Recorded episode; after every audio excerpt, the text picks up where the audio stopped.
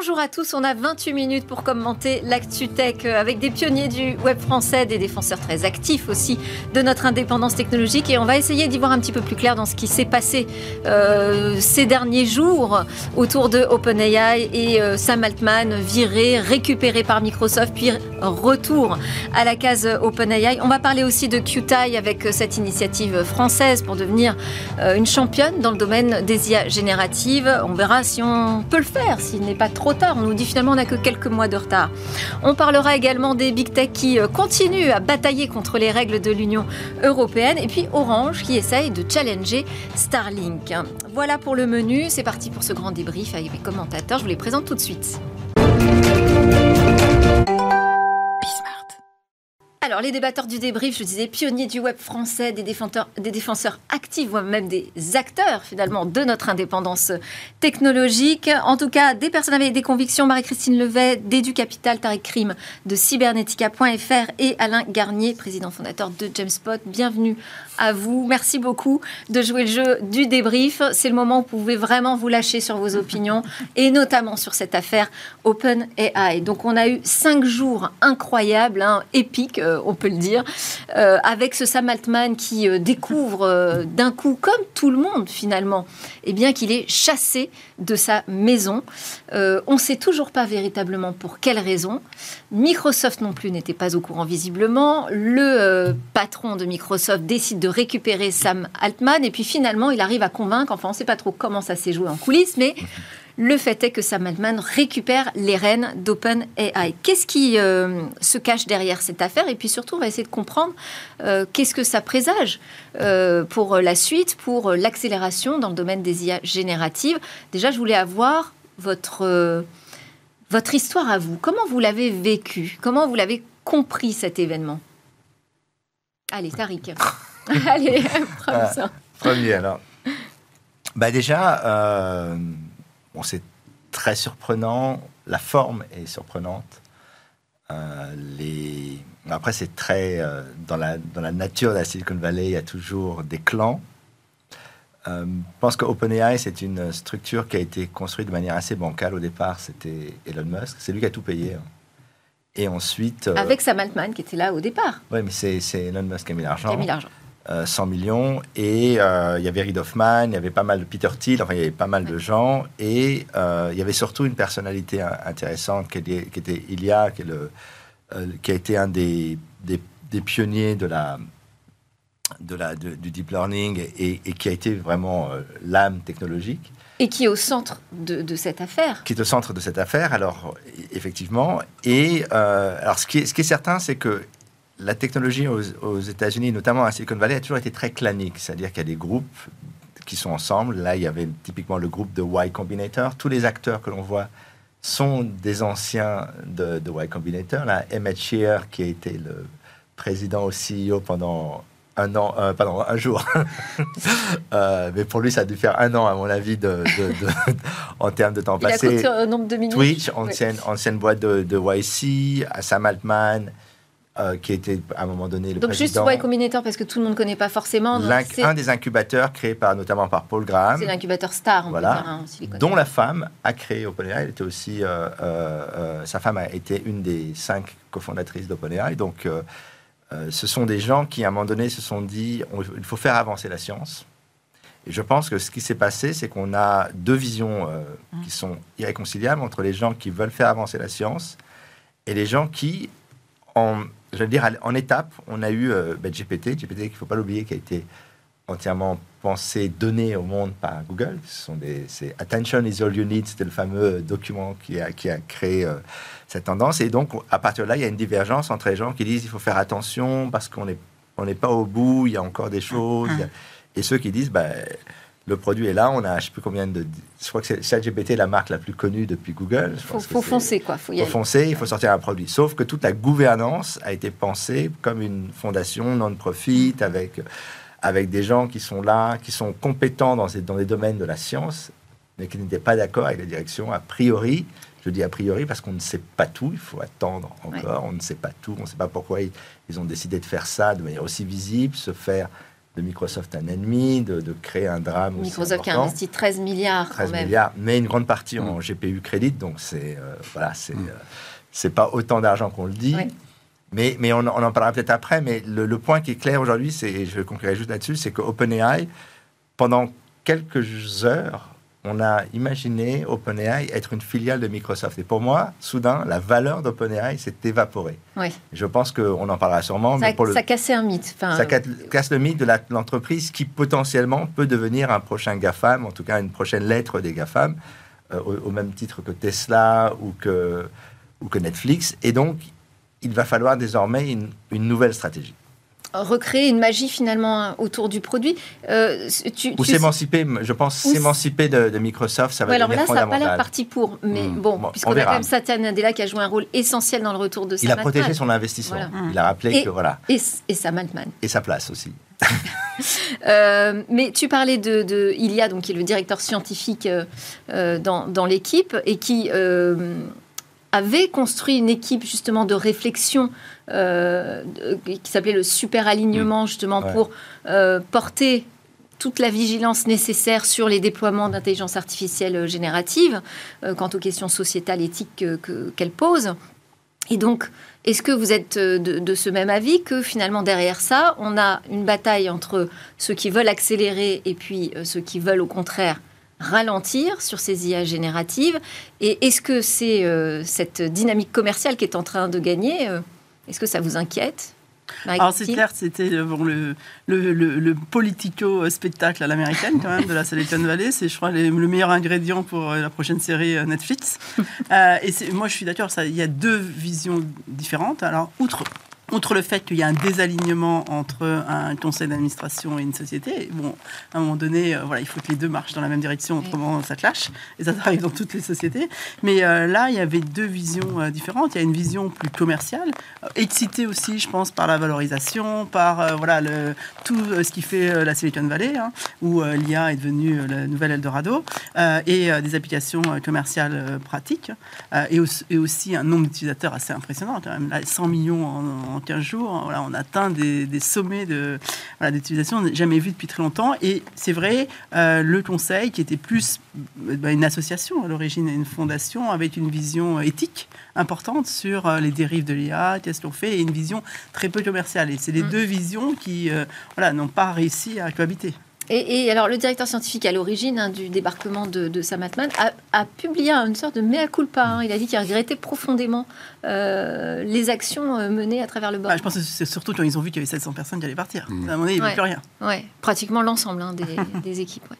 Bah, Alors, Là, là, pour moi, effectivement, alors euh, justement, les, on est à la Silicon Valley, mais clairement, là, les, les scénaristes, euh, ils sont pas en grève, hein, là, en ce moment, là, tu vois, parce qu'ils sont vraiment euh, bien occupés de nous. Et, mais par contre, derrière ce jeu d'acteurs, et y compris euh, le fameux Ah mon Dieu, et qui finit par un tweet avec un cœur comme ça magnifique, la réalité, c'est pour moi derrière quelque chose de très structurel. Et c'est pas l'action de la vitesse, parce que ça, c'est une façon, moi, je trouve, de redonner du concept. C'est vraiment la question.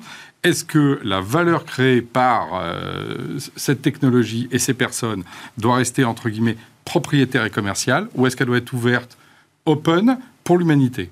Et c'est là où, là, vraiment, on a une question de bien commun et de bien privé. mais est-ce qu'elle était ouverte pense que le Est-ce nom- qu'elle était ouverte jusqu'ici OpenAI, au départ, elle devait être ouverte. parce Open, qu'on n'aurait pas. Elle on pas elle- appelé elle ne l'était pas véritablement. c'est là où ce qu'a dit Tariq en disant euh, c'était bancal dès le départ. Ouais. Elon Musk lance ça dans une fondation avec souvent d'ailleurs une volonté finalement de garder la main. Il peut pas garder la main complètement, donc il dit si c'est comme ça, je m'en vais. Il faut pas oublier qu'il y a un premier quand même euh, drame, euh, psychodrame qui se passe.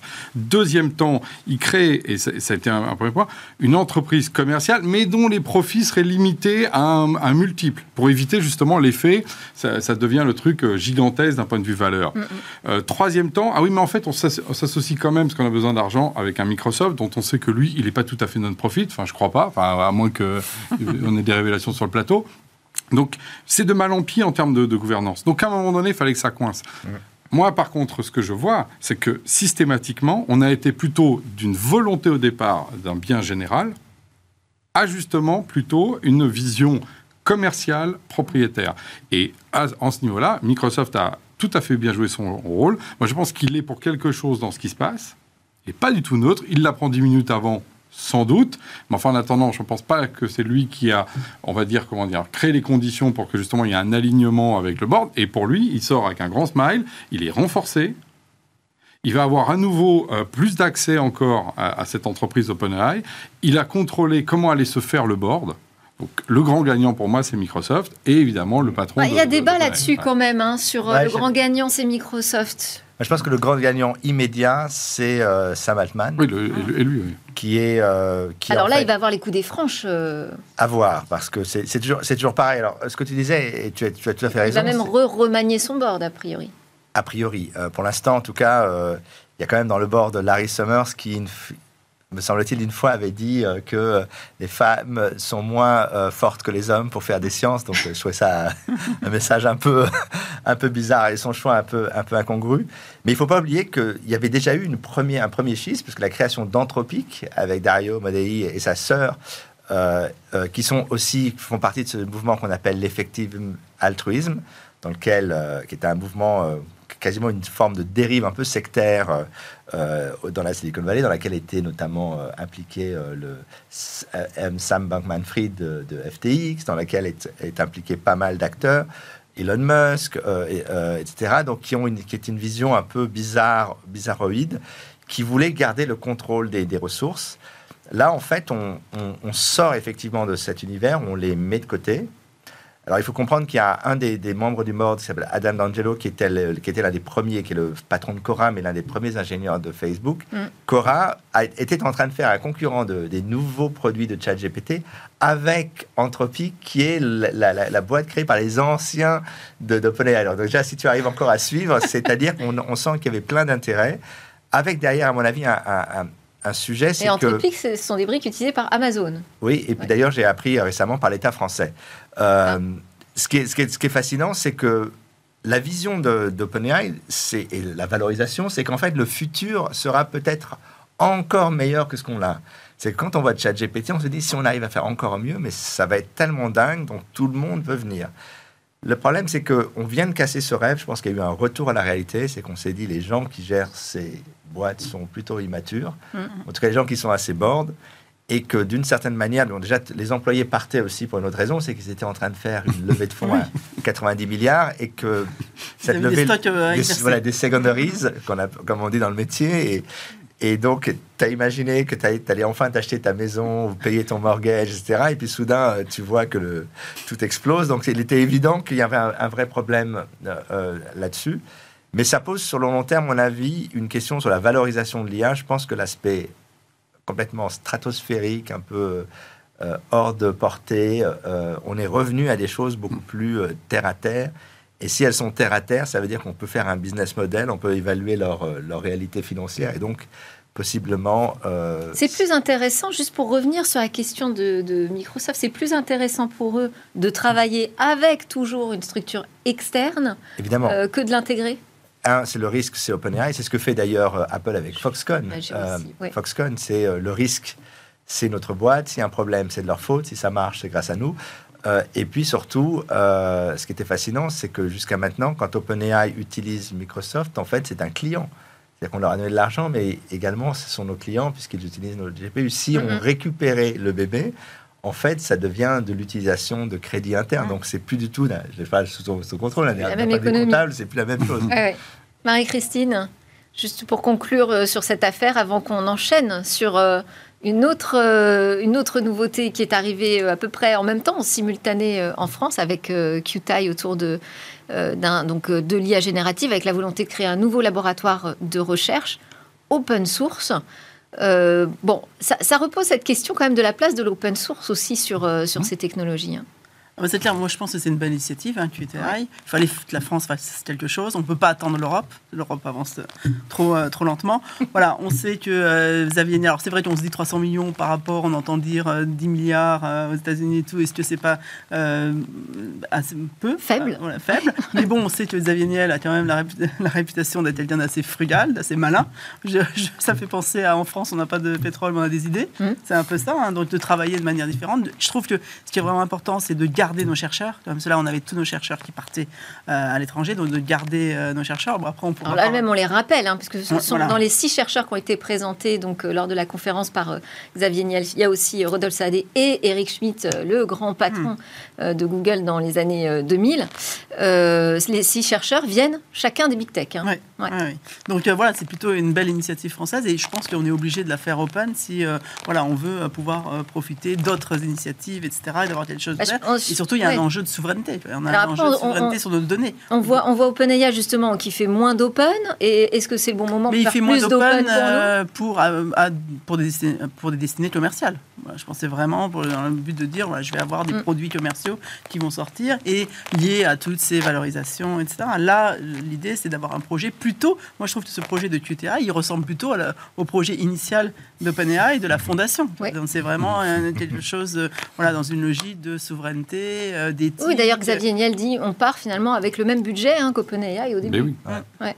C'est pour ça d'ailleurs que quand on commence à comparer les 300 millions avec les 10 milliards, moi, je pense qu'on est souvent sur les fausses perspectives. Oui. Exactement. Euh, totalement Pas comparable, fausse, parce que déjà en plus souvent, par exemple, euh, moi j'ai découvert récemment, par exemple, que dans les efforts de R&D, par exemple, de nos amis GAFAM, ils vont compter, par exemple, même la construction des data centers et les murs, hein, parce que ça fait partie de la R&D aussi, Mm. parce qu'évidemment, donc il y a un moment donné, on met pas dans les mêmes catégories, et 300 millions aujourd'hui dans le domaine de la recherche, c'est colossal Ouais. d'un point de fondation. Il faut voir que quand on regarde les plans, les plans euh, de l'État, le plan euh, euh, IA, à un moment donné, il y avait un plan, la dernière fois qu'ils ont mis euh, sur la table, ils ont mis 50 millions, l'État français. Là, on a une personne, et comme tu le disais tout à fait Non, pas justement, une personne. trois. Non, trois. non, non, non, une personne, Xavier. Oui, ils sont trois, Oui. sur- sur- mais qui, il y a quand même quelqu'un qui porte ça et qui a déjà réussi. Hmm. L'école 42, qui a réussi Station F.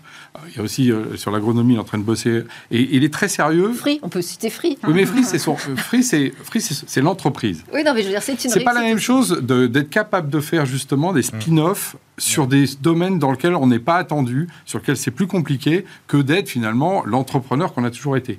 Et moi, je, je dois reconnaître qu'il a vraiment mis le doigt là où il fallait. Il y a aussi un truc très intéressant, c'est qu'il parle pour la première fois quelque part de souveraineté numérique de manière publique. hein. il était l'autre fois France Inter, là, carrément euh, public. Donc je pense qu'il y a aussi une prise de conscience de cet écosystème-là et il met les moyens. Et moi, par exemple, j'ai beaucoup plus confiance dans ce que Xavier Niel va faire de tout ça, y compris effectivement en gagnant de l'argent avec Free, avec ses data centers, avec ce qu'il fait avec Scaleway. Mais c'est tant mieux. On est aussi dans une économie mixte dans laquelle, euh, justement, il faut, il faut créer ça. Euh, donc pour moi, c'est une très très bonne nouvelle que, qu'en tout cas, quelqu'un de cette importance prenne ce sujet-là. Ouais. Alors, ce choix, je voulais qu'on qu'on commente un peu quand même ce choix de l'open Mm. source, même si en fait, il parle pas véritablement d'open source, hein, il parle de science ouverte. Oui, parce qu'en fait, les, les modèles dits open source sont pas totalement open source. Tu as juste un, on te donne un fichier, tu l'ouvres, il y a des chiffres, il y a des données, des poids, et on, les, on peut les utiliser, mais on ne sait pas comment ils ont été entraînés, pourquoi. Le, c'est, tout un savoir-faire. Et, et je voulais juste revenir sur, sur une chose que tu disais qui est importante. Aujourd'hui, pour n'importe quel grand chef d'entreprise, sortir 100 millions en cash quand euh, on voit combien coûte l'argent, Mm. c'est, un, c'est un commitment. Je ne suis pas sûr qu'il y ait énormément de gens qui puissent se permettre de le faire. Ouais. Donc, euh, effectivement, euh, ce qui est fascinant avec qu'il l'avait déjà fait, moi j'ai eu le même sentiment. J'avais été invité à la pré-inauguration de Station F quand je faisais ma mission euh, pour le gouvernement. Et il y avait le président de la République, Xavier Niel, et c'était la puissance invitante. C'est-à-dire que soudain, on avait le sentiment que l'État était au second plan. C'est exactement ce que j'ai ressenti quand j'ai vu ensuite le ministre du numérique s'exprimer. J'ai eu l'impression, il est assez fantastique, et j'avais envie de lui dire, mais pourquoi ne l'avez-vous pas fait? Euh, Parce que finalement, euh, ce qu'il dit est très intéressant. L'argent, effectivement, je vais payer les chercheurs au même prix, certes, mais c'est pas toujours le problème. Le problème, c'est que dans les systèmes de recherche, on- on- on- comme on le sait bien, euh, tu n'as pas forcément envie de bosser pour un boss qui, est complètement décorrélé, qui va t'empêcher d'être- d'avancer sur ces sujets. On l'avait vu à l'époque avec le vaccin ARN, Mm. où en fait, euh, il y a pas mal de gens qui étaient tellement opposés que tous les chercheurs sont partis en Allemagne ou aux États-Unis. Et donc, il y a aussi cette idée que vous allez pouvoir travailler sur ce qu'il y a de plus intéressant. Et la question de l'open source chez Facebook, contrairement à ce qu'on croit, elle n'est pas, euh, c'est pas une vision particulièrement euh, ferme. C'est qu'ils ont compris que les chercheurs avaient envie de publier, avaient besoin d'exister en tant que chercheurs, et que si on les enfermait dans des silos dans lesquels on ne sait pas ce qu'ils font, pourquoi ils le font, ils partaient. C'est ce qui s'est passé avec Mistral. Mistral était, euh, des chercheurs exceptionnels qui sont partis pour construire ce modèle. Dans la foulée, euh, euh, pardon, Facebook dit on va faire Lama, le système open source. Et désormais, Xavier Niel dit ben, on, va, on a pris le créateur de Lama pour euh, le mettre dans cette. donc on a en fait un. Portail. moi, je suis assez, euh, assez heureux parce que ça. Yann Lequin de Meta et euh, conseiller Cons- scientifique. Conseiller scientifique, mais ce qui est intéressant, C'est-à-dire c'est qu'il y a des passerelles, c'est pas du tout gênant en fait. C'est pas un projet anti-GAFAM. Hein. Non. Non, mais c'est un problème de science. Et là, finalement, là, ça pourra bénéficier à, à Facebook, ce Mais que c'est- fait euh, Qtile. Mais c'est un projet de trans- plus de transparence, je trouve, Ouais. dans les données, plus de transparence dans ce qui se passe euh, dans, dans l'IA, et ça, c'est clé. Il y, a, euh, le Stanf- il, y a, il y a une publication qui a été faite par Stanford sur la transparence dans, dans l'IA, et c'est assez étonnant de voir qu'il y a des sociétés si très très peu tran- transparentes. Même, je crois, OpenAI est à 53%. Ouais. Donc voilà, on est très loin en dehors de- d'une transparence des, de, de comment marchent voilà, ces IA et des données. Vite fait, Oui. Alain, avant le prochain. sujet. éthique, mais ce qu'a mis euh, Xavier Niel d'abord, et c'est vu que c'est là où c'est un, un- un homme d'affaires, c'est qu'il a dit, mais demain, les enfants, mes enfants, euh, je préfère qu'ils aient effectivement la valeur créée par l'IA aussi en Europe. Mm. Donc, c'est effectivement ce que les chercheurs ont inventé, va être Pas déployé. dépendre d'algorithmes américains. Exactement, et de commercialement, et simplement parce que ça s'appelle créer de la richesse. Et ça aussi, Donc vous y croyez Demain, on pourrait ne pas dépendre d'algorithmes américains? Ah oui, oui, oui. Mais en fait, bah, que- Mais il faut que- tout faire pour. Ce que, peut- ce que Qtile rappelle, c'est que l'IA, c'est du logiciel. Tu as des ingénieurs français Ouais. de très bonne qualité. Tu peux faire des choses en France. Ça n'a jamais été un problème. Donc maintenant, on a la puissance de calcul. On a, et on avait déjà les talents, donc tous les ingrédients sont réunis. On enchaîne justement pour parler des big tech qui ont du mal quand même à accepter ces euh, nouvelles règles au niveau européen, en l'occurrence euh, Meta, TikTok avec euh, ByteDance et euh, Apple eh ben, présentent un recours devant la Cour de justice européenne à propos du DMA. Alors Meta considère que sa messagerie, par exemple Messenger, et sa place de marché Facebook Marketplace ne devrait pas être considérée comme un gatekeeper, c'est-à-dire donc ces contrôleurs d'accès, hein, donc qui sont des puissances numériques. Il estime que non, c'est pas le cas. Pareil pour TikTok. Non, non, non, nous on est un petit acteur, on est un challenger finalement des, des big tech. On ne devrait pas du tout être pris euh, entre vos filets. Et puis euh, Apple est quand même pas mal gêné avec euh, son App Store qui euh, voilà, qui, euh, sur, quoi sur, sur lequel repose euh, une grosse partie de, de- de ses revenus, mais il nous dit surtout euh, sur lequel repose la sécurité Oui, de, de mes iPhones. Et c'est vrai que dans le texte du DMA, il y a une exception hein, euh, si jamais la sécurité euh, du produit est mise en cause. Alors, est-ce que vous voyez ce DMA mal parti?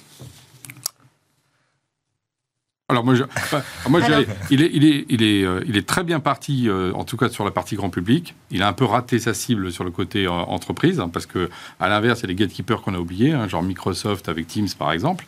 Mais par contre, il est très bien parti. La preuve, Alors, que Microsoft va changer ses règles quand même, va s'adapter oui, mais justement aux contraintes euh, du, du DMA. mais pas, pas sur la question de gatekeeper, en particulier sur Office 365. Mais par contre, il est bien parti. La preuve, les, les Américains, champions du monde des avocats, l'attaquent. Ça prouve un truc, c'est que ça les dérange. Sinon, ils auraient fait oh là là et ils n'auraient pas bougé. Donc en fait, vraiment, c'est que ça, touche là où ça fait mal, en particulier au portefeuille, pour Apple, si on prend par exemple sur la question de son App Store, et en nouveau, en ouvrant l'App Store. Parce que la question, c'est de dire, vous pouvez installer une application en dehors de l'App Store. C'est une question d'ouverture. Et donc, à nouveau, on est dans nos valeurs européennes. Et oui, ça les dérange. Et normal, ils vont essayer de le coincer. C'est pas parce qu'on est attaqué que ça part mal. Je pense au contraire que ce qui va se passer, c'est avoir des jurisprudences, parce que c'est ce que j'espère, qui vont tout simplement clôturer le débat par rapport à ça, mais qui ne tentent rien à rien. Enfin, je veux dire, en- en- vu les moyens qu'ils ont, je vois pas pourquoi ils se gêneraient de prendre, enfin, d'essayer en tout cas de bousculer un peu le DMA.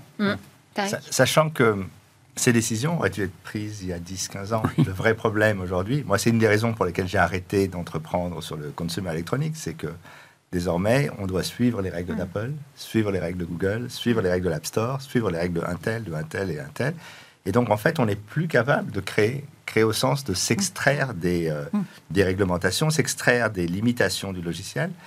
Euh, le fait que le navigateur ait été, euh, on va dire, réduit à peau de chagrin pendant des années fait qu'on était obligé d'utiliser les apps et donc de rentrer dans la logique de l'App Store.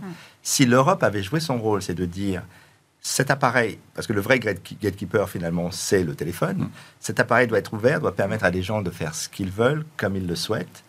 Et pendant des années, en fait, on a noyé le poisson en disant non, c'est très compliqué, c'est un sujet technique. Mais tous les sujets de technologie sont des sujets techniques. On aurait dû. Il y a un moment, faut s'y intéresser. ouais. et on a la même chose côté euh, consommateur avec les, les iPhones et de l'autre côté, euh, comme le sait bien, comme tu sais bien Alain avec le cloud, où on a soudain maintenant trois acteurs qui disent ben voilà nous c'est nous et euh, voilà comment ça se passe et comment vous devez faire. Donc si on veut innover, il faut aussi avoir les moyens, pas que juridiques, les, les moyens techniques de pouvoir sortir des produits qui ne dépendent pas de tout ça. Marie-Christine, un mot peut-être euh, sur ce sujet du DMA. Est-ce que c'est trop tard ou pas hein, pour imposer moi, nos, règles moi, je, voilà, je pense que c'est nécessaire. Il faut le faire. Ouais. Il faut euh, vraiment avoir euh, voilà, des règles. Ouais. Il faut avoir des, des- des règles européennes. Et c'est là que l'Europe peut vraiment jouer le jeu.